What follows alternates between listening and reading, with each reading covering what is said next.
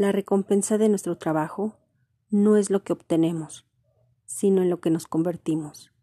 De Paulo Coelho.